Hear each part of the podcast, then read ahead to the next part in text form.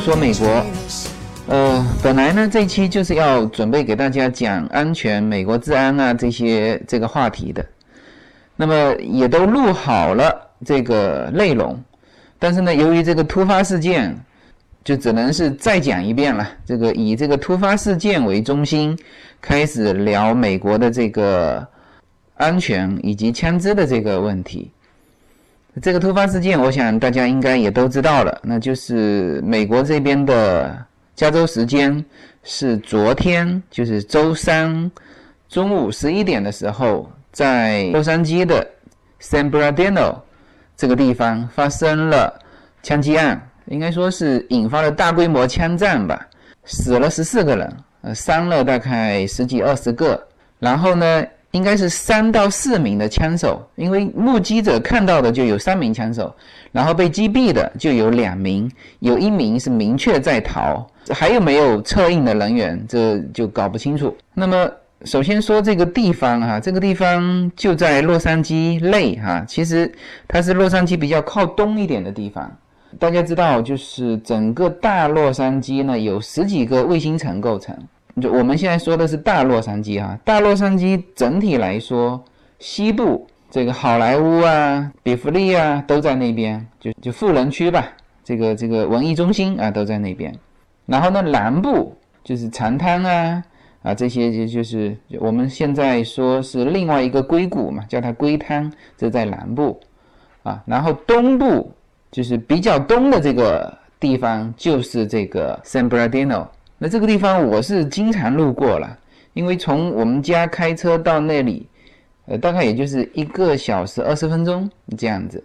嗯，这个这是个大地方嘛，呃，很多就是写的这个方向啊，比如说这个什么什么什么路啊，它都有一个往这 San Bernardino 的方向。所以说这个 San Bernardino 我们是经常呃在路上看到。这个地方是在整整个洛杉矶的东部。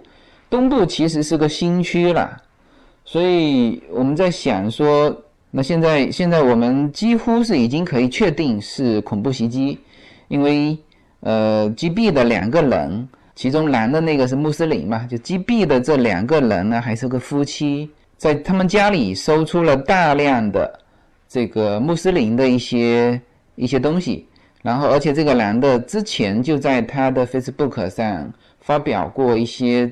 认为自己就是穆斯林的后裔，呃的这种言论，啊，所以说我们认为，呃，这是一起恐怖袭击，这是我认为啦。现在官方我不知道公布了没有，哎，这个他们居然还有一个六个月大的 baby，然后我不知道这两夫妻是怎么想的。当然，在逃的那个人，呃，最重要的是要把那个人抓住，就是就查得清这到底是一起什么样的。案件，那么我们在想，他们去袭击选择在东部，其实其实有有道理的。就是西部的话，警卫比较森严嘛，因为西部有钱人多嘛，呃，包括南部啊、中部啊，这些都是因为嗯，洛杉矶是这样子，就不同的区呢，根据不同的区，它的经济情况啊，它这个配备的警察呀多少啊，这是有差别的。那么东部相对来说是以这个工业区啊这些为主嘛，那他们这次袭击的是一个残障护理中心，这个中心还是蛮大的一个中心，据说是员工就有六百多人，然后呢里面的我不知道是规模说我可以接纳三万多人，还是说就就里面就有三万多这个这个残障人员在里面，所以说这个。暴徒呢选择了东部啊比较偏僻的警卫比较少的这个区域，然后又选择了人口比较多的，就是弱势群体比较多的呃这个区。其实这个用心是是比较险恶的。这个计划呢，反正就是看来是要进行一个比较彻底的这种这种屠杀式的这种行为。那么这个事情，呃，和美国以往的枪击案，我感觉是有差别的。因为原来的枪击案就是基本上我可以把它归成什么呢？就是个人啊，极端分子，就是因为他比如说自己精神病啊，想不通啊。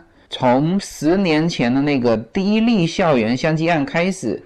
就大概是这样子，就是属于报复社会嘛，涉及到民族问题的啊，这种恐怖袭击的还是比较少，都是个人行为。所以说，基本上表现出来的就是一个人啊，比如说校园枪击案也是一个人，那这一次是三四个人，属于说有团伙的，现在还没有跟那个 ISIS 挂上钩，但现在还在查。但总体来说，我觉得这次的。这个情况应该和之前的有所不同啊！我认为可能是一起这个恐怖袭击。当时其实 ISIS 在法国搞那么一出完，就有警告过说，哎，要在美国搞。那时候我跟叶子还在聊说，哎呀，我这个他们如果在美国搞的话，不是在纽约，就是在洛杉矶。当然首选是纽约啦，但没想到。这次的事情是发生在洛杉矶，那么这个事情昨天中午这个出来玩，基本上消息非常快。我们这个华人当中的朋友圈里面已经是在群里面已经是开开始在在说这个事情，然后互相的就就提醒啊，这个下午不要再去人多的地方啊。然后那个区就是 San b e r n a d i n o 的那个区，下午。啊，今天我不知道恢复了没有？就下午所有的大型的这种医院、学校，通通也通通关闭了，然后大批的警力就派到那边去，因为还有一个犯罪分子在逃嘛，这这个是比较比较危险的。所以说，我说这个犯罪分子选择在东区，其实呃，这个计划也是蛮周密的。为什么呢？除了刚才说的这个警力稀疏。然后又找这种人数比较多的弱势团体下手之外，还有一个就东区跑路比较方便，因为你要知道在，呃，然后选择的这个时间早上十十点到十一点，这里就是基本上路都是畅通的，他就不敢选择说下午，因为下午你比如说三点多开始这个犯案。整个洛杉矶就开始堵了，就是基本上有一些洛杉矶的路是两点下午两点就开始开始堵，然后特别是在中部、西部、南部啊这这些区域，那北部是山了，这个不用说了，就是下午其实交通都是很堵的，他也得考虑这个跑路的方便，所以说他选择东区，东区确实是，如果一犯案就跑，立刻就是。可以往拉斯维加斯，然后几条这个大型的路，关键是美国的路，它都不像我们中国这个高速路有这个设卡的嘛，它它它它没有收费站，所以你也没法卡啊，不像我们那个这个徐翔同志就被卡在高速路的中间啊，所以这个计划还是蛮周密的。当然了，这个。这个事情出来完之后，大家提醒归提醒，但是我看了一下，基本上各行各业还是该做什么做什么。像叶子昨天下午、昨天中午的事情，他昨天下午又跑到迪士尼去了。当然，我们之前 ISIS 在法国制造恐怖袭击的时候，警告美国这边的时候，我们在聊说，呃，洛杉矶有可能被被被恐怖袭击的时候，就有说过，哎呀。恐恐怖分子会不会去迪士尼呀？因为你要知道，在美国纽约，它可能人人比较密集的地方有很多哈，但是就是说在洛杉矶，人应该是最密集的地方，就是在迪士尼啊，特别是迪士尼放烟火的时候，看游行的时候，哇，那个那个人数太密集了，跑都跑不动。那我们当时就聊起来。说有没有可能去迪士尼搞这个事情？那我们去迪士尼就要小心嘛。那后来想一想，嗯，不太可能，因为偌大的迪士尼，它的工作人员警力配备是非常多的。就是入进口的时候就好几道嘛，比如说我们讲停车场进去，当然停车场它不查这个，但是你走到就快到门口的时候，有一个查包的那个点啊，就是一旦有的时候人多的时候，它不是它不是入园那个挤，其实像上一次那个迪士尼六十周年的第一天，我们去的时候，它就是茶包的那个那个口。堵着，呃，就是排队嘛，排非常长，排了一公里。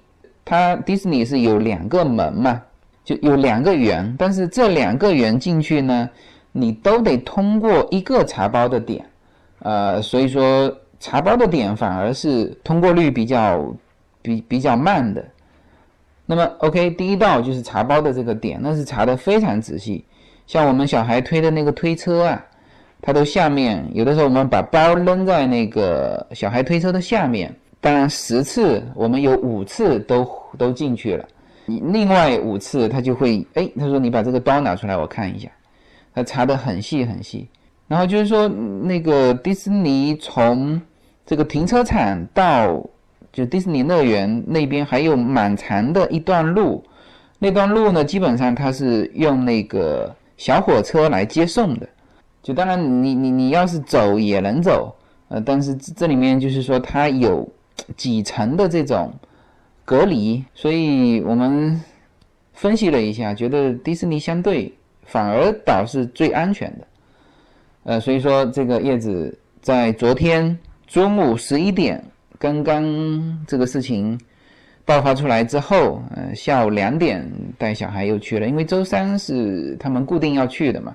周三 UNA 是比较早放学，啊，所以说周三他们就固定去了。然后到了迪士尼，他说，这个因为他是两点就到了迪士尼嘛，然后他说，就是查包的地方，就是每一个口都配备了持枪的，这个持长枪的。警察四个，就每个口，他他大概就检查包的，好像是有四个口。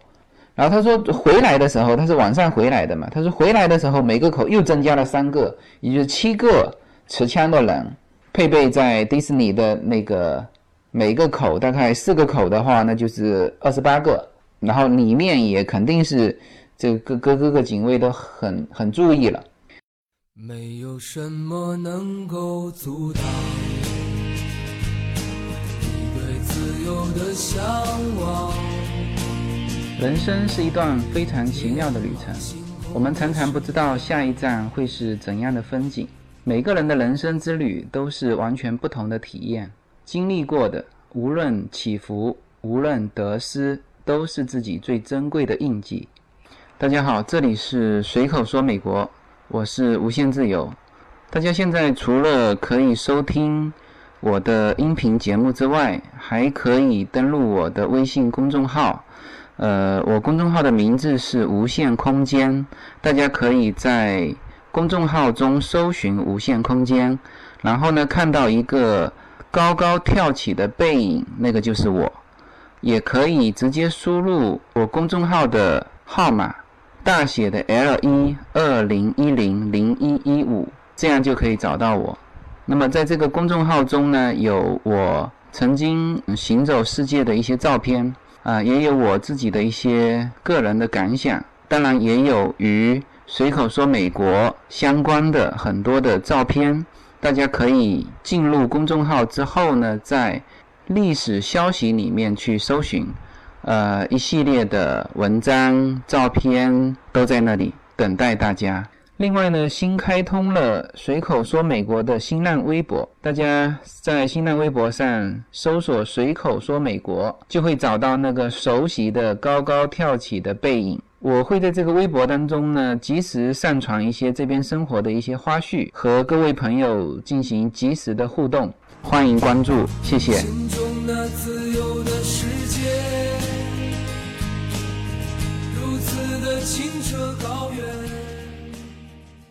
然后这个事情出来完，当然这个就美国国内呢又开始讨论这个枪支的问题。然后呢，我们中国国内在聊这个事情的时候呢，也是聊美国的这个安全和枪支的问题。呃，当然这个事情我是这样看的哈。首先这一次呢，如果说他还是属于那种精神病患者，那么你回过头来讨论这个是否要民间持枪的这个话题，还有那么一些逻辑性。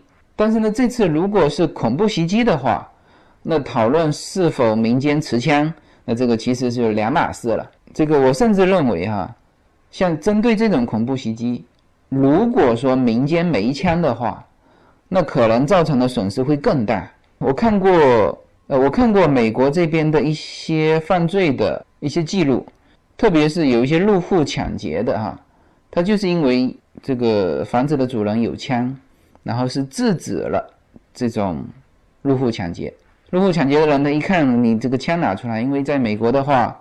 你要是敢入户的话，他可以直接击毙的。那么像这次，应该说行凶的，因为他是三四个人嘛，而且他是配备长枪，然后呢，最后是死十四个人，他引发了大规模枪战嘛。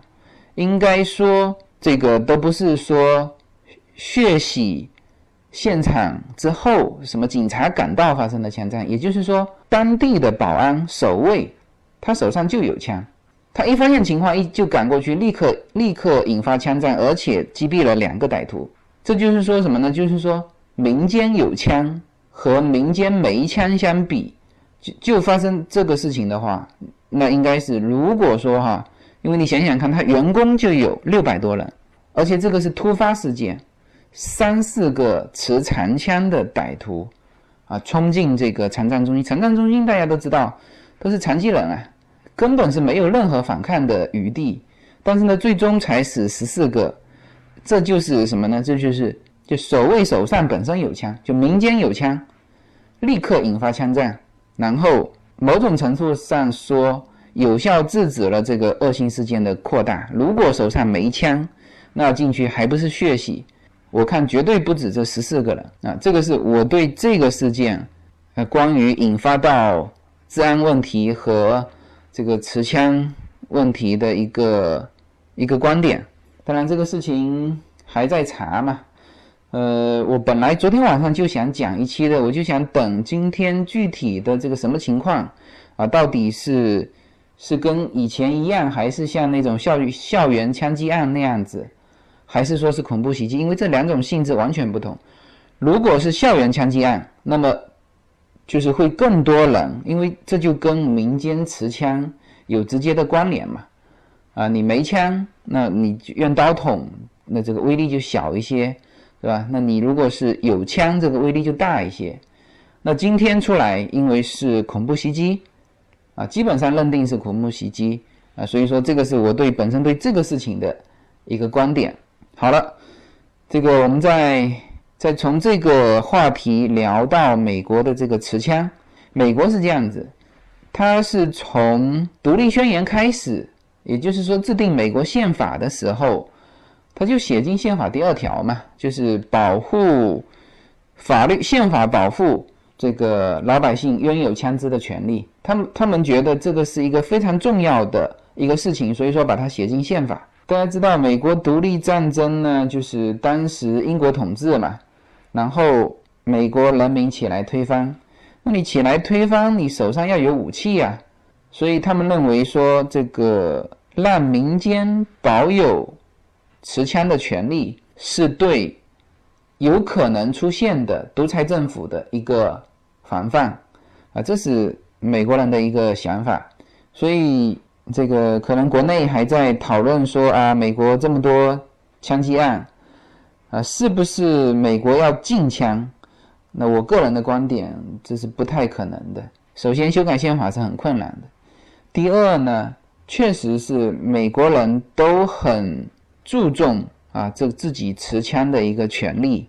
我觉得，就算是持枪呃枪击案再多，你让美国就算是全体投票，就这个事情全体投票的话，我相信哈，绝大部分的人应该还是会保有自己拥有枪支的权利。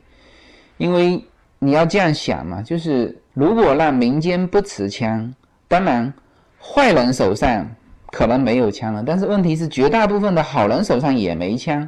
那这个时候，万一枪杆子落到坏势力的手上，那这个立刻会形成独裁。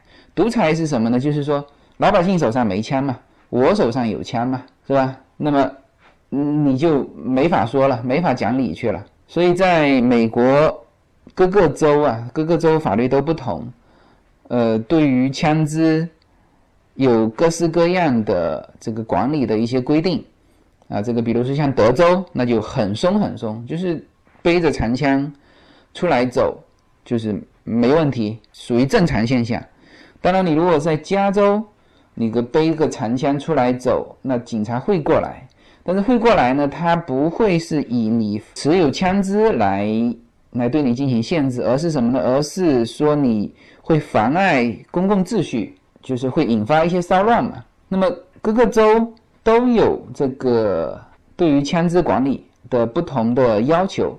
那大体的情况是这样子，就是美国属于民间长枪非常多的了。民间有二点七万把枪，那基本上这个管理都还是蛮蛮细的哈，就是所有卖出去的枪支都有登记，因为它公开卖嘛，就是我相信也就是这个数字了，不太可能有呃黑市的或者是灰色地带的枪支，因为它本身就可以卖嘛，所以就是这个二点二点七亿的枪，那还有很多。其他的武器，比如说弩啊，在这边也可以卖那个杀伤力非常大的弩，还可以卖那种气枪。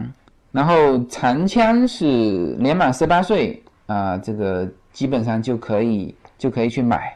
那短枪也就是手枪是二十一岁可以买。那当然，这个各个州有设立这种对于持枪证的不同的规定啊，持枪证我们这边叫 CCP 嘛。那基本上是什么呢？就是比如说你买把枪啊，无论是长枪还是短枪，你呃放在家里，那是不需要有持枪证的。就是我反正放在家里防卫我的家，这个是嗯没没关系。那你如果是带着枪出门，你就要有持枪证了。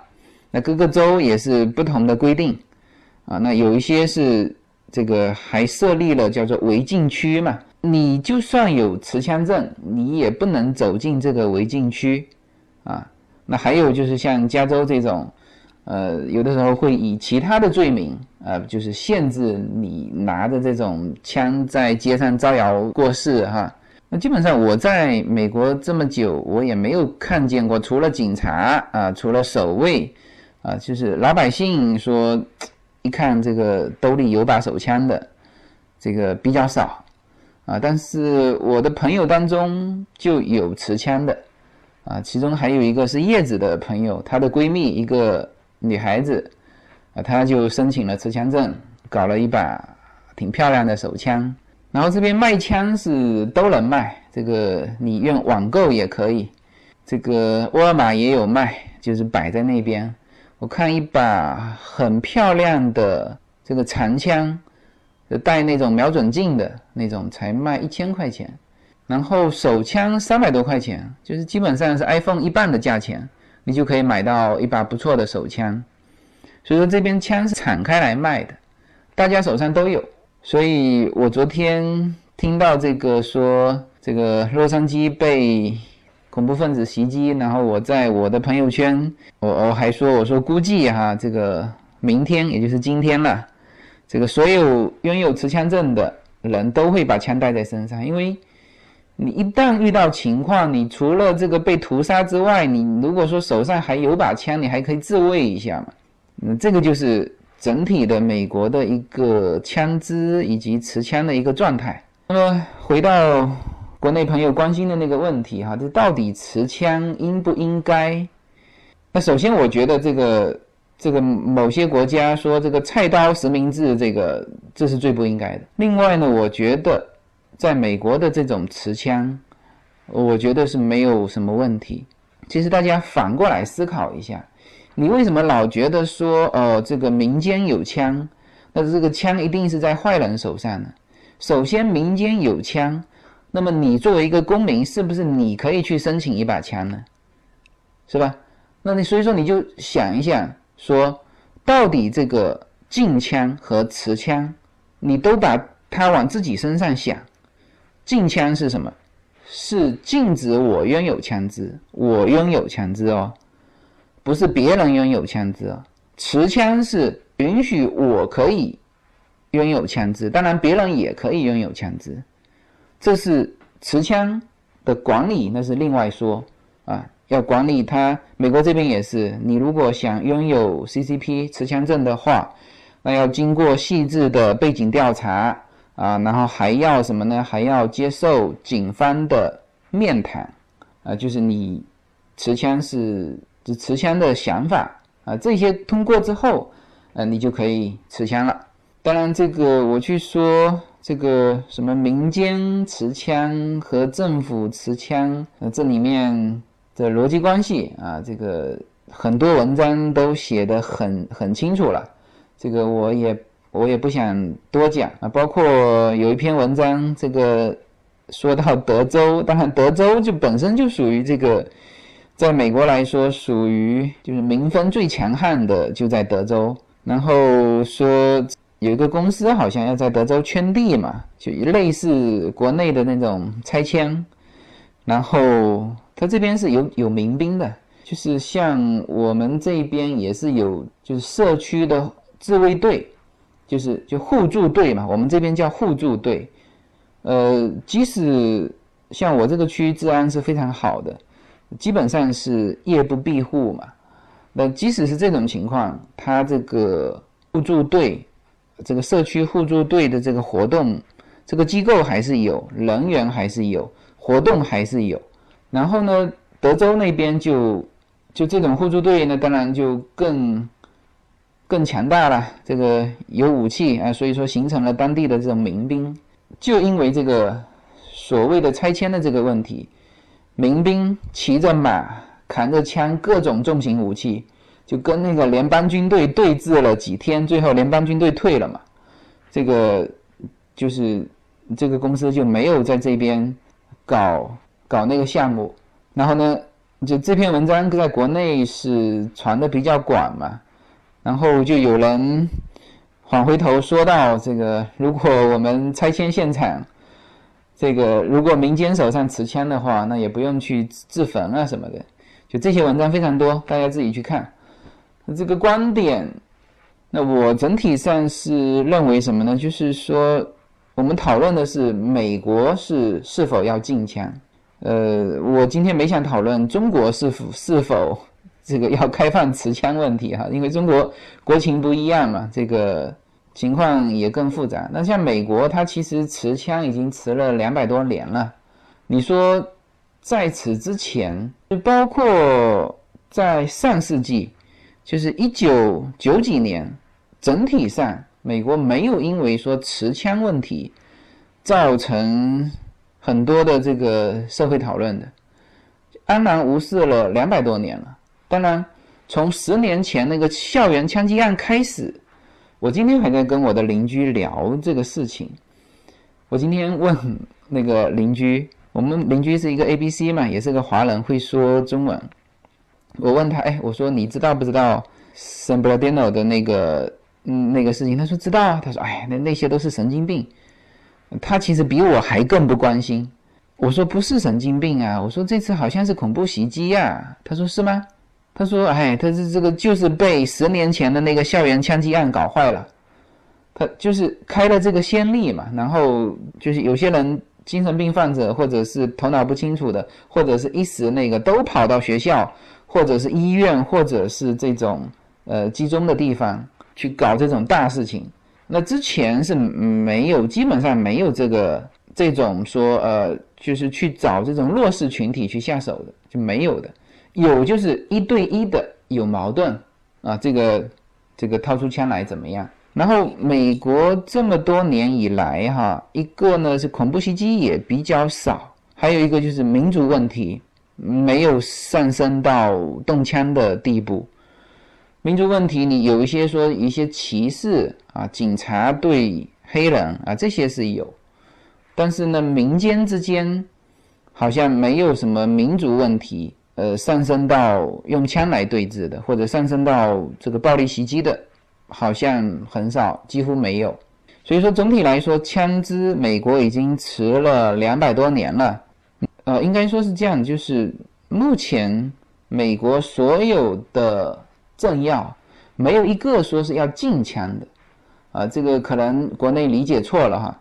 现在讨论的更多的是怎么样说加强管理枪支，这个一种说要松一点，一种说要严一点啊。当然，每一次枪击案出来之后都说要严一点，你说要禁枪，这是绝无可能。禁枪就涉及到修改宪法，这个绝对不是哪个政要一时头脑发热敢敢提出这种观点的。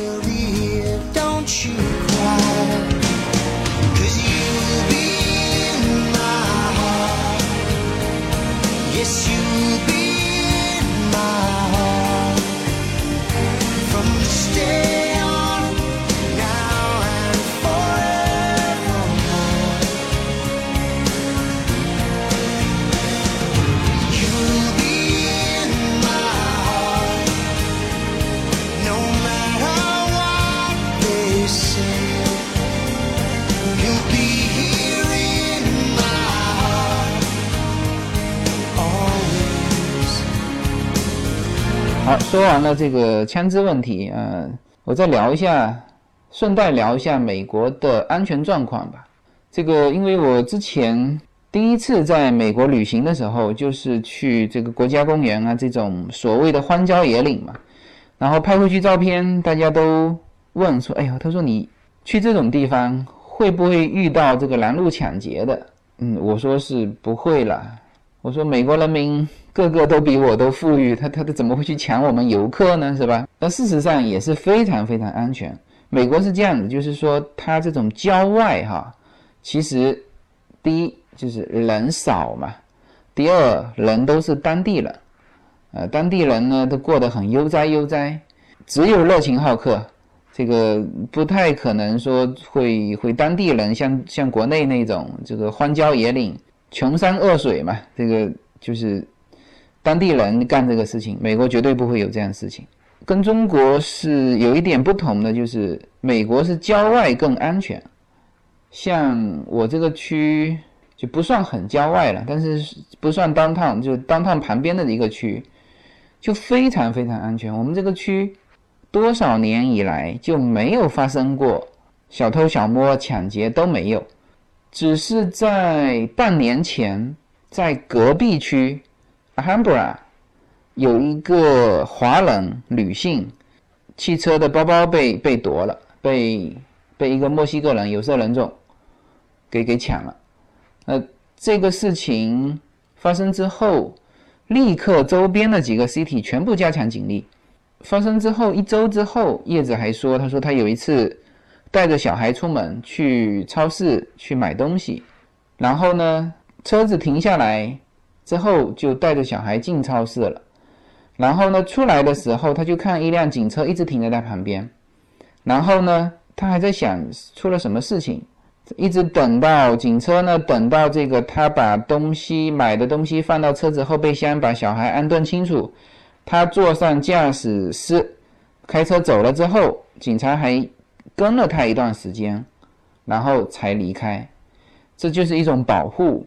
就是说，那个事情出来之后，因为其实华人是这样子，就是华人身上带的现金比较多，在这边的老美身上就是二三十美金，就是不他们不习惯带现金，然后华人会多带现金啊，身上会带个几百美金啊，所以说会抢华人。那抢华人。这个一般情况下是抢女性，特别是带着小孩的女性。你如果在手上再提一些东西，哎，他这时候觉得抢你非常容易，呃，所以说警察一看到这种情况，他就事实上实施了一种保护，所有的这种警卫都增强了。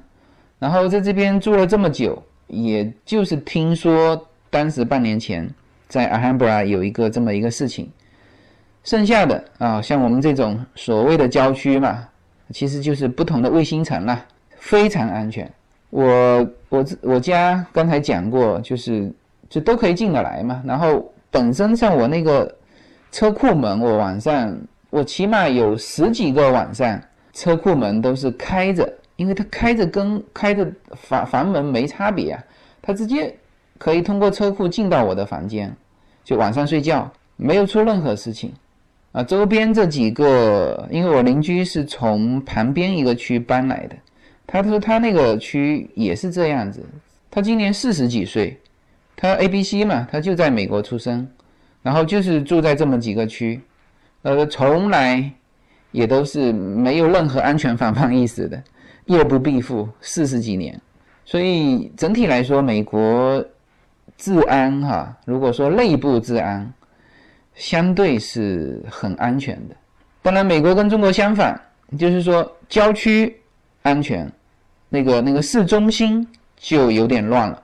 那市中心白天也还好，因为美国是这样子哈，或者说洛杉矶是这样子，就是大家白天都去那个市中心 downtown 上班，到了五点半全部哗一下走了，然后呢？就晚上这个市区就是流浪汉的天堂，这个是他们的地盘，所以你晚上一旦说闯进他们的地盘，那这个看起来是就是蛮危险的啦，他有可能过来抢你。当然，你这个时候，我有个朋友，他上班是在那个 downtown 嘛，有一天晚上，这个本身下班就迟了，然后呢又走错路了，就是天黑的非常快，像我们现在这边的冬天。五点半六点天就黑了，然后呢，他就不小心闯到这个流浪汉聚集的当趟的那几个街区，其实也就是那几个街区啦，就是区是集中了流浪汉，晚上都在那边，他们也是搭帐篷的嘛。然后呢，你车子开进那个街区，去有人有有流浪汉就晃晃荡荡就上来了，然后他当时是正好车上都有零钱嘛，其实像我们车也都有零钱。专门有一个零钱盒嘛，就是都扔在里面，反应非常快，把天窗打开，把那个零钱抓一把，撒撒到天上去，然后流浪汉都跑去捡钱了，然后他就开车离开。反正我就有听说过这么一个事情。那事实上，我还有一些朋友也都在当趟，就是他们有的开店啊什么的开在那边，有的时候也会加班迟了。迟了，然后呢？这个流浪汉会干嘛？会过来敲你的门啊？那你就知道怎么回事。就是说，他要把他的帐篷搭在你的门口，每天晚上他都搭在你的门口。然后你这个时候你就很识趣的把门关起来，你自己在在里面做事情啊。他的帐篷就开始搭搭完，你反正最后出门，嗯，走出来锁好门，就是基本上也不太侵犯。就是说。流浪汉呢，感觉是他们的地盘，他们晚上要在那边，呃，然后你如果晚上闯进去，那这个当然就就会会有危险。呃，我曾经在有一期节目当中评论过这个旅行节目嘛，他们当时有做了一期叫《双面洛杉矶》，其中有一组镜头，一个内容就是就是跑到洛杉矶的市中心。晚上哈去看洛杉矶的市中心，然后看到很多流浪汉，那这个结果拍回去呢，给国人的感觉就是哇，你看你美国这个洛杉矶，全国第二大城市洛杉矶，最繁华的市中心，晚上是这副田地。啊，所以因为这两边反差很大嘛，我们中国的如果第二大城市上海哇，那晚上是灯红酒绿，这个不夜城。是吧？你洛杉矶是流浪汉啊，这个就是感觉反差很大，就觉得说，哎，美国你也不过如此。但事实上，就是美国这边，像洛杉矶这边是，它就是这个样子。白天上班，晚上全部回到家里。那么晚上呢，那边就是流浪汉的地盘。所以我觉得这个旅行节目当时去拍这个，我觉得不能代表洛杉矶了。所以我当时还评论了那么一期。所以美国的安全状况大体上是这个样子，就是总体来来说，我是觉得在这边生活是相当安全的啊。你只要说不去那种明知很很乱的这个区，你生活在这个比较正常的这种街区都是非常安全的。然后你晚上。啊，尽量不要去市中心的那个 downtown 啊。晚上呢，因为这边人晚上基本上都都是回到家里，你晚上尽量少出去。啊，特别是到这边来的一些学生啊，不要有那个国内的习惯啊，晚上跑出去，就是你晚上就待在别人家里啊，或者自己家里啊，就是这都可以。你晚上不要东逛西逛的啊，这个是不安全的。好，大致上这一期呢，从这个洛杉矶枪击案聊到枪支，聊到美国治安问题。呃，大致上是这么一种状态啊。好，这期就聊到这里啊，谢谢大家。